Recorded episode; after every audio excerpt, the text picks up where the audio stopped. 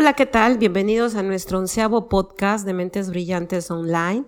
Como siempre, acompañada de mis colegas, la psicóloga Ingrid Viveros, el psicólogo Antonio Nieto y su servidora Edith Yepes. Que con mucho gusto el día de hoy les damos la bienvenida a nuestra segunda invitada de este lindo proyecto, a la licenciada Nora Ponce Castro, abogada litigante, con más de 20 años de experiencia en el seguimiento de juicios de naturaleza civil, mercantil, egresada de la maestría en Derechos Humanos y Justicia Constitucional por la Universidad Veracruzana.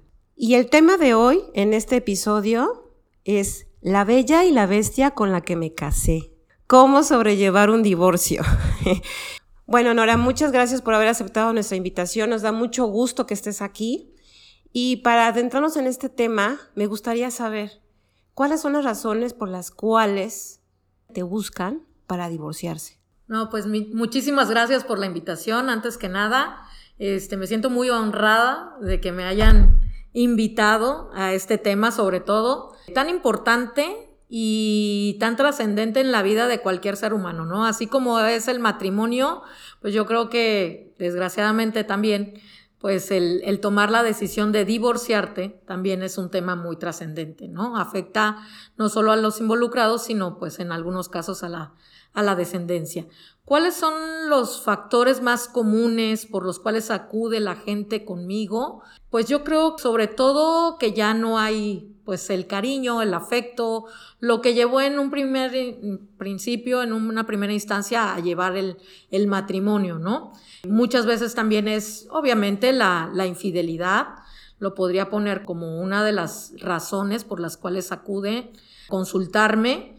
Tristemente, casos de violencia doméstica. Creo que esos serían los tres más importantes en los cuales podríamos agrupar a, todas las personas que acuden a una asesoría de primera, de primera vez, ¿no? Bueno, Nora, un gusto tenerte aquí con nosotros, como ya dijo Edith. Yo te quisiera preguntar, normalmente, ¿quién llega con más frecuencia a una consulta legal contigo? ¿Los hombres o las mujeres? ¿Y por qué crees? Te vas a reír, pero sí, efectivamente hay una estadística muy, muy marcada. Te podría hablar del 90% de las que llegan son mujeres. El caso excepcional es el hombre y el motivo, creo que nosotras sí nos tardamos un poco más, o sea, mujeres, en tomar la decisión, pero, pero somos las que, las que llevamos la batuta, o sea, somos las que ponemos un límite a decir basta. Siempre comento en, en mis consultas que cuando el hombre toma la decisión de acudir, porque sí, sí, eh, aunque es en una estadística menor, el hombre toma la decisión porque hay una mujer atrás de él que lo está presionando para que dé ese paso. Bueno, que yo les voy a decir algo, ¿eh? psicológicamente hablando, ese es mi muy personal punto de vista. Yo creo que el amor no existe. Lo que estamos hablando cuando nos emparejamos es porque nosotros tenemos un instinto de reproducción que es parte de nuestra programación biológica. Se habla de que tenemos cinco instintos. El primero es el de supervivencia. Y ese es el instinto que, nos protege, nos cuida, nos inyecta miedo eh, para protegernos de un posible peligro. El segundo instinto que tenemos, que también va a producir muchísimos problemas, es el instinto de reproducción. Porque todos necesitamos reproducirnos. El tercer instinto es un instinto calórico. Es, el instinto de que nosotros buscamos a propósito comer calorías. Es una forma también de preservación. El cuarto instinto es un instinto de poder. Quiere decir que todos los seres humanos, de alguna manera, buscan acomodarse en la pirámide social de una u otra forma, porque mientras más chingón eres, más sobrevives y más recursos obtienes. Y el quinto instinto es el instinto de la trascendencia que es la búsqueda de Dios o la búsqueda del significado. Y hay muchos estudios, no quiero andar en esta situación, pero voy, voy sobre todo al instinto de la reproducción. ¿Qué pasa, por ejemplo, psicológicamente hablando, cuando alguien se enamora? Lo que sucede en ese momento es que se hace un escaneo inconsciente. Ese escaneo inconsciente, lo que tú haces o tu mente inconsciente, es ver precisamente cuántas personas a tu alrededor son potencialmente una pareja. Aunque tú no sepas, ¿eh? tú andas en tu onda, tú estás estudiando, tú estás trabajando, lo que tú seas, pero tu mente inconsciente ya lo hizo, y hizo este escaneo. Entonces las personas que empiezan a cubrir ciertos requisitos se van creando o se van formando como potenciales parejas. Entonces lo que sucede es que los individuos se empiezan a acercar entre sí. Cuando estos individuos se empiezan a acercar entre sí, entonces se hace ahí, ahora sí como decías, un check-up, una listita que tiene que ver con ciertos estándares evolutivos de correlación genética positiva. ¿Qué quiere decir esto? La mente inconsciente está diciendo, a ver, tiene el cabello así, tiene las manos de esta forma, tiene las uñas de esta forma, tiene esta forma de ojos, tiene este timbre de voz, tiene esto, tiene aquello.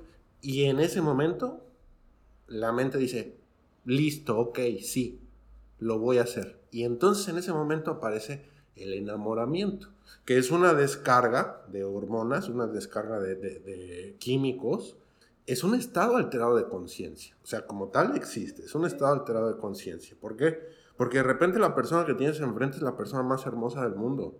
Es el tipo más guapo del mundo. No tiene ningún, pero ningún pero. Aquí la situación es que esto, este, este enamoramiento también tiene un propósito. Y es crear un campo de fuerza. Ese campo de fuerza hace que solamente estés obsesionada o obsesionado con esa persona en particular. Así te pase Megan Fox o Henry Cavill a un lado, tú vas a ver a, tu feo o a tu fea, la vas a ver como lo más hermoso del mundo. ¿Para qué? Para que tengan relaciones sexuales porque es el instinto de reproducción. Entonces una vez que se logra el fruto evolutivo, que es un niño o una niña, ahí es cuando viene el, el despertar. ¿Por qué? Porque nos volvemos a regular y en ese momento dijimos, puta, ¿qué me acabo de tirar? Un iguana, ¿no?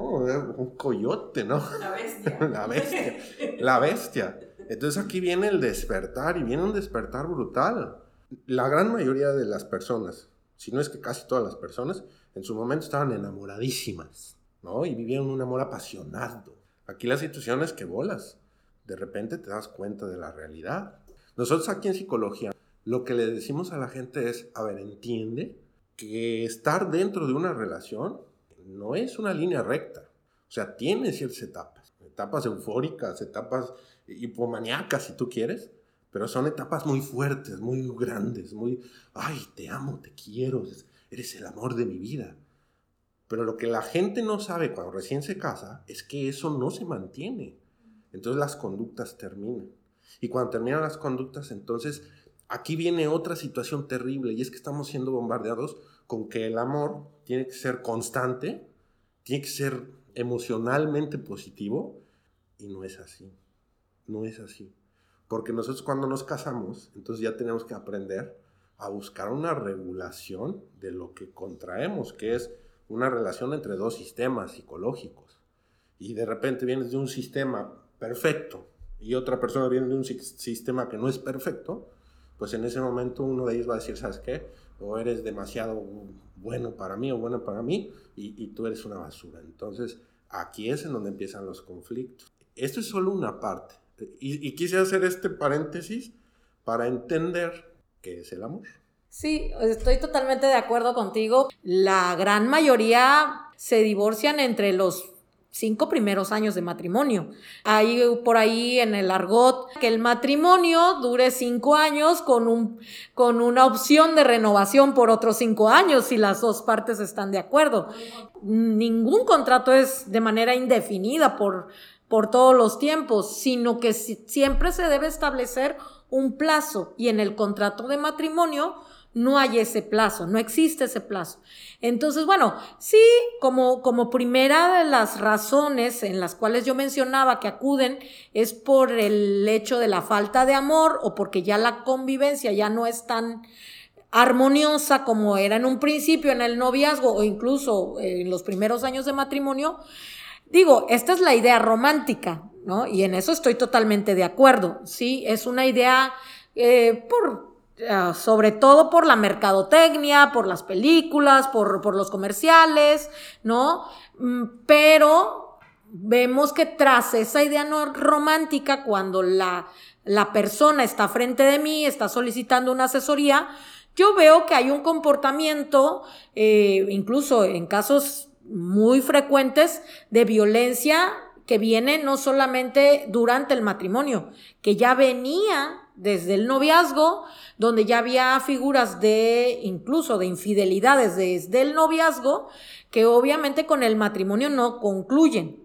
Pero bueno, ya entramos a otros conceptos. Pero como tal, bueno, el amor, vamos a, ponerlo en términos reales, pues es una, una idea preconcebida del, mismo entorno social, ¿no? De, de, una situación que no es natural, ¿sí? Que, que lleva muchos factores y que bueno, en eso basan muchos, pues, en la decisión de contraer matrimonio y después justificar el divorcio.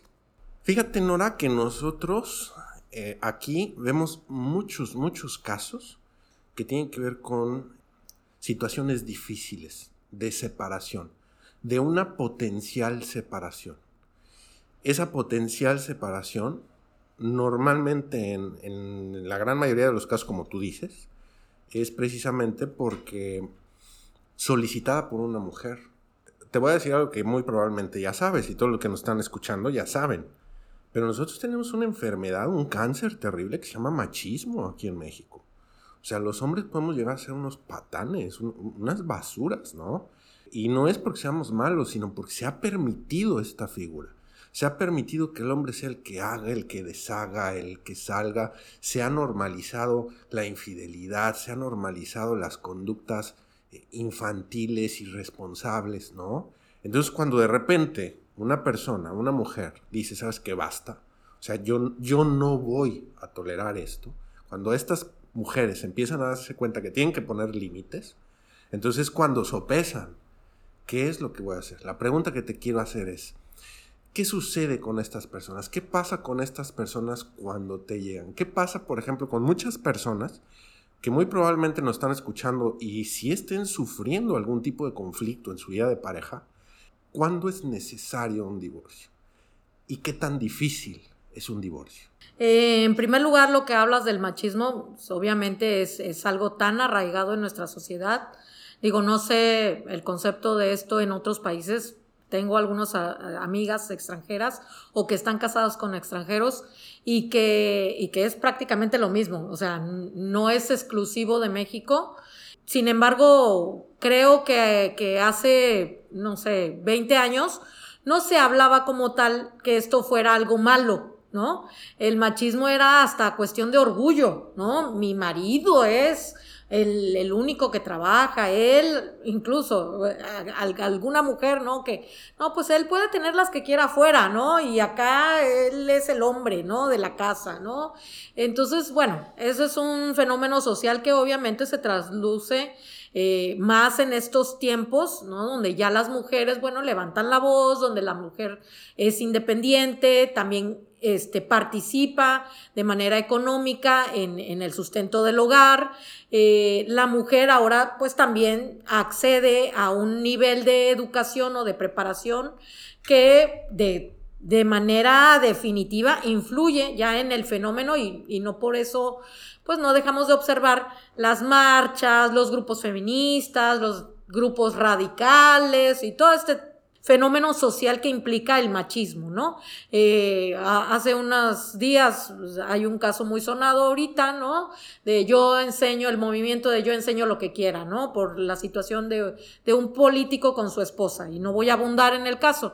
Pero bueno, cuando, volviendo a tu, a tu pregunta, ¿cuándo es necesario el, el divorcio?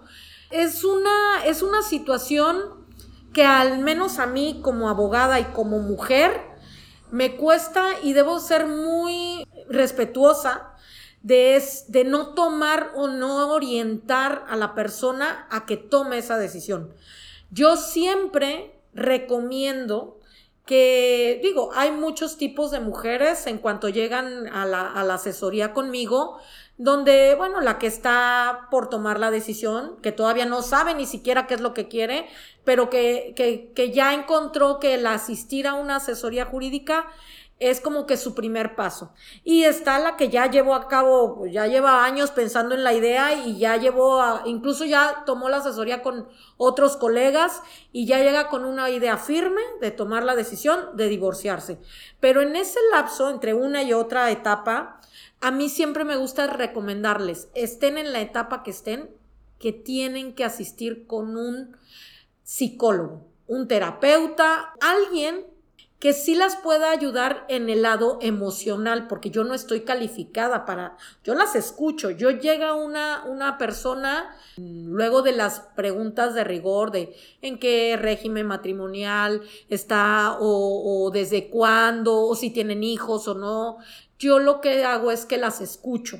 Muchas veces una mujer acude conmigo únicamente porque necesita ser escuchada por alguien neutral, alguien que no sea su amiga, su mamá, su, su hermana, alguien que, que la escuche sin juzgarla y que a lo mejor lo único que quiere es eso, no quiere divorciarse, no ha tomado esa decisión. Y entonces así les digo, aquí haz de cuenta que entras a un confesionario y yo no te voy a juzgar y yo lo que necesito es que me digas la verdad para yo poderte asesorar. ¿no? Y si yo no tengo esa información o si no tiene la confianza para darme esa información y yo poderle dar una asesoría real, pues creo que no se cumple ni siquiera la finalidad de yo darle una asesoría jurídica, ¿no? Eh, si no hay esa confianza o esa empatía. Normalmente, pues al ser yo mujer, ha servido para que sí se abran y me expliquen. No he tenido un caso en el cual me refieran alguna violencia más allá de los insultos, la violencia económica o la violencia este, de alguno que otro jaloneo. No he tenido violencias físicas graves, aunque estas son graves, este, que lesionan incluso más en lo psicológico que, que lo físico pero no he tenido un caso que yo pueda decirte, híjole, a esta señora no la dejé regresar a su casa porque sabía que en la próxima la iban a matar, ¿no? Este, no he tenido, gracias a Dios, esos, esos este, casos, pero creo que sería el único caso en el cual yo me tendría que involucrar a tal grado para recomendarle aléjate de ahí, ¿no? O ya toma la decisión. Creo que la, la decisión de divorciarse como tal debe de ser tomada única y exclusivamente por la persona afectada, en este caso la mujer o el hombre que, acuden a solicitar la asesoría. Y dos, debe de ser una decisión sumamente pensada porque es muy trascendental, no solamente para ella o él, sino para su familia y en un futuro un fenómeno que, que, he observado en los últimos años eh, con el aumento de divorcios, de casos de divorcios, es que, sobre todo en los, en los matrimonios jóvenes, ¿no? Se ve como la opción, la salida fácil. ¿No? Pues no funciona, llevo dos años de casada, un año de casada, no es el cuento color de rosa que me platicaron, este, y pues me regreso a mi casa, ¿no? O ahora ya voy a vivir, porque yo veo que las divorciadas viven una vida fenomenal, ¿no? Y aparte no aguantan al marido, y aparte pues tienen todos los beneficios económicos. No es la regla general, pero sí sucede que sobre todo por el auge de los divorcios y porque en el, en el entorno social hay muchos casos de mujeres divorciadas, pues pretenden obtener esa libertad, ¿no? Después de, no sé, el número que sea de matrimonio, de años de casado, quieren obtener esa libertad. Yo lo que les comento es que, bueno, que la vida no es así como, como, como la platican, que nadie platica, es como cuando te tomas la foto de Facebook, ¿no? Para tu perfil o para tu portal de Instagram. Yo no he visto que nadie publique una foto llorando. Yo no he visto que nadie publique una foto con el refrigerador vacío, ¿no? O, o una foto en una situación fea. Todo el mundo cuenta lo bonito, ¿no? Del divorcio. Pero la situación de una mujer divorciada no es fácil, ¿sí? No dudo que en el caso de un hombre divorciado tampoco sea fácil, pero creo que las mujeres, al ser un grupo de los considerados vulnerables, todavía la sociedad no acepta a las divorciadas como un grupo, pues, como del común, ¿no? Este, son, aún hoy, son marginadas, son consideradas, pues, débiles, ¿sí? O son consideradas una amenaza hacia aquellas que están casadas. Entonces no es, no es fácil tomar esa decisión, por lo cual yo no puedo ser irresponsable en decirle, divórciate.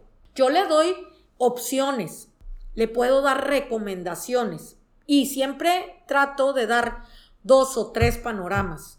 Sea, si tú haces esto, va a pasar esto. Pero al final le digo, tú hoy te vas con una información que te ayudará a tomar una decisión. Siempre recomiendo invariablemente, sea en la etapa que sea de la decisión que esté tomando, que acuda primero a un psicólogo, creo que son los que tienen mayores herramientas para ayudar efectivamente a tomar, a poder tomar una decisión. Sobre todo pienso yo que sea alguien objetivo, que no sea la mamá, que no sea la tía, que no sea...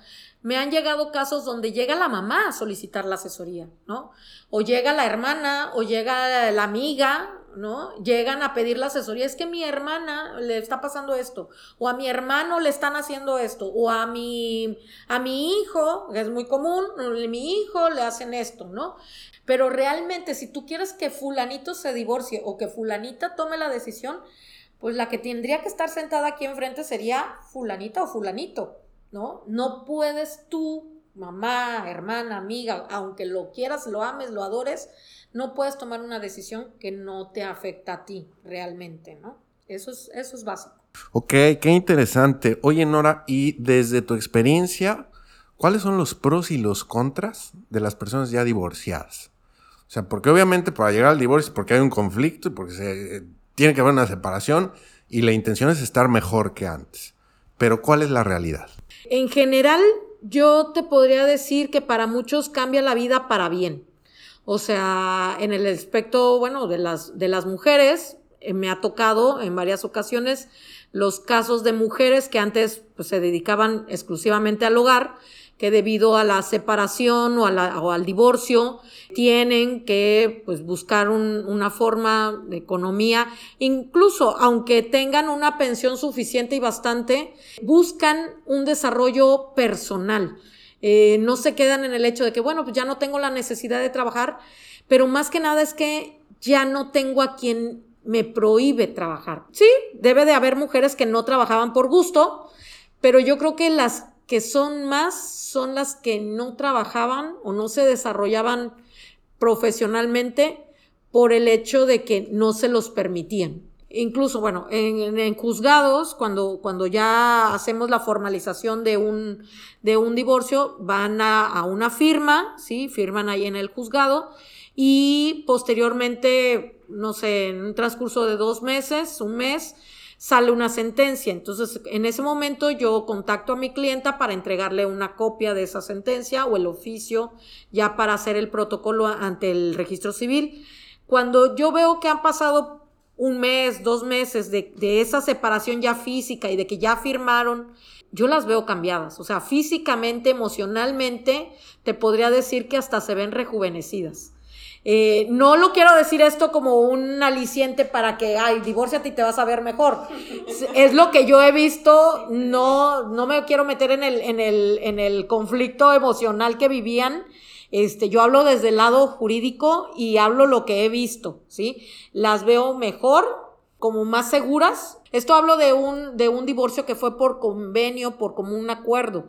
Pero en los procesos más largos que he vivido, donde hay conflicto, he visto mujeres que han llegado muy sumisas, muy tímidas, muy inseguras, y al paso del tiempo del proceso judicial, donde ya a lo mejor ya consiguieron un trabajo, donde ya están siendo económicamente independientes, las veo más seguras, las veo más firmes en sus decisiones, algunas me han sorprendido gratamente, llegando después, abriendo plaza y, este, y muy segura en su caminar. Eh, digo, son, son aspectos a lo mejor muy eh, subjetivos, pero desde la forma de vestir y el caminar se ve la seguridad de una persona, ¿no? Entonces sí te puedo decir que, que lo que yo he visto han sido situaciones mejores para la mujer. Yo lo que les digo a mis clientas, sea que se divorcien por mutuo consentimiento o sea que, o que lo hagan más bien a través de un convenio o que lo hagan a través de un juicio, eh, los problemas, si antes tenías problemas con él para llegar a acuerdos en cuanto a lo económico o en cuanto a la educación de los hijos o esos no se terminan con el divorcio. Hay que ser muy honestos en esto porque no es la, no es la llave mágica el, el firmar un, convenio de divorcio o el llegar a una sentencia de divorcio, eh, no es la llave mágica, no se acaban los problemas. Yo creo que, ¿en qué momento puedes decir que se acaban los problemas? Cuando los dos van a terapia. Yo creo que cuando los dos deciden de común acuerdo, haya papel firmado o no haya papel firmado, el tomar la decisión de perdonar, de crecer, de evolucionar eh, en cada uno en sus ámbitos. O sea, si no hay la voluntad, si no hay la asesoría o el acompañamiento de, ahí les estoy echando porras, ¿eh? Porque así como traemos arraigado el concepto de, de cuento de hadas, de final feliz, es necesaria una reeducación a que vas a ser feliz aunque estés solo. ¿Sí? Aunque ya no llevas el proyecto de vida de matrimonio, aunque ya no estés con una pareja pues con la que pensaste llegar a, la vejez, ¿no? Entonces, pues para eso, pues después de tantos años de educación en las cuales cargaste el peso de que si no te casabas no ibas a ser feliz, necesitas de ver también que hay un acompañamiento, haya una guía adecuada este, para que tú redefinas pues, pues tu situación de vida, ¿no? Que ahora será este, pues haciéndote cargo solo de tus hijos o sola de tus hijos, este, a lo mejor sin hijos, ¿no? A, decidirte a, a lo mejor iniciar una nueva relación, pero ya sin todo el bagaje que implicaba, pues, Disney, ¿no? Exactamente. Eh, lo que tú acabas de decir, eh, Nora, es muy importante. El trabajo personal, el crecimiento a nivel emocional, psicológico, muchas veces llegan y no saben qué es lo que quieren. Está la mujer que llega decidida, llega ya con todos los papeles y me quiero divorciar, porque ya lo lloró, porque ya lo, lo trabajó, lo solucionó y lo soltó. Pero ¿qué pasa con aquellas mujeres que les recomiendas que reciban este tratamiento terapéutico? Bueno, yo veo aquí en consulta, tanto Ingrid como Antonio, que muchas veces las mujeres sucede que no saben qué es lo que realmente quieren para ellos, porque creen que una relación o un matrimonio los define, cuando no es así. O sea, yo lo que les puedo decir es, busquen ayuda. En cada podcast se los hemos dicho, si tú consideras que no puedes solo, es momento de buscar ayuda profesional para que tú puedas saber qué es lo que tú esperas que suceda contigo. Y ya resolviendo eso, vas a poder dirigirte a un abogado para poderle plantear qué es lo que tú esperas al divorciarte, ¿no? Y llegar ya con esa decisión segura después de haber atravesado todo este proceso de duelo, porque el divorcio es un duelo. Es un, es un proceso que pareciera que, que la persona casi, casi se murió. Y es más, hasta peor.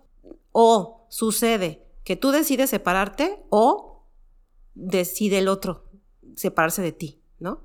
Entonces viene este, este conflicto tan grande de que soy la que dejaron, soy la que abandonaron, soy la víctima, soy esto, soy el otro.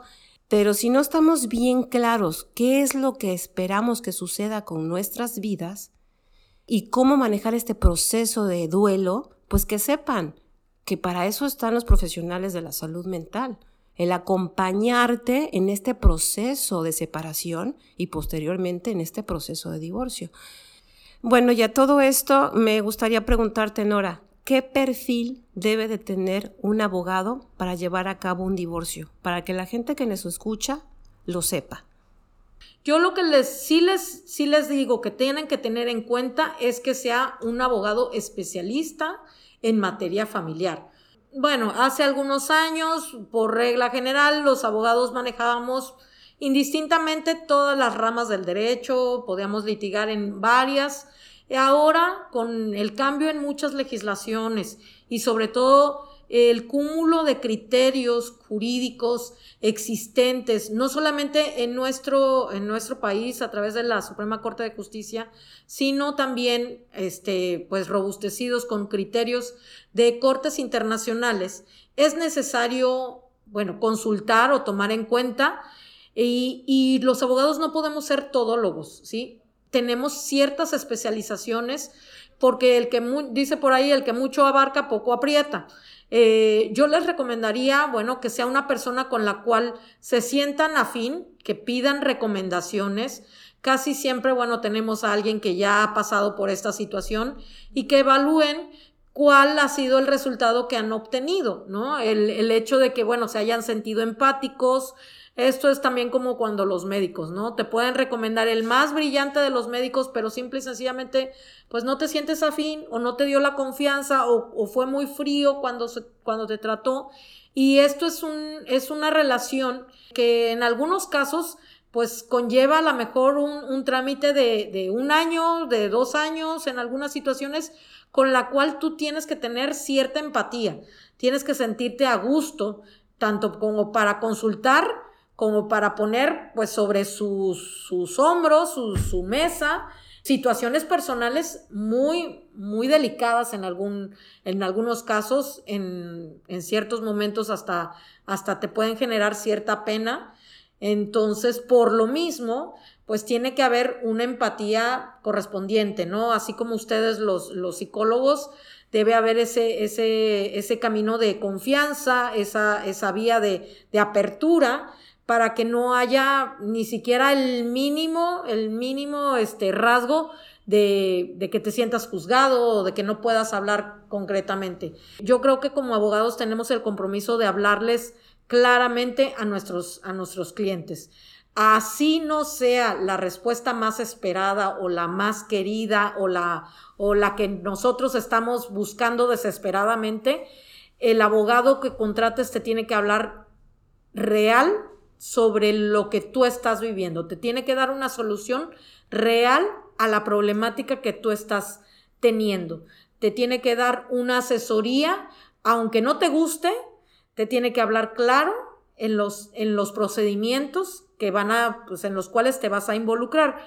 Porque es un procedimiento de divorcio, es un procedimiento desgastante, no solamente de manera económica, es un proceso desgastante de manera emocional, lo dije hace un rato, no porque ya esté firmado el divorcio, el acuerdo, significa que ya terminaron los problemas.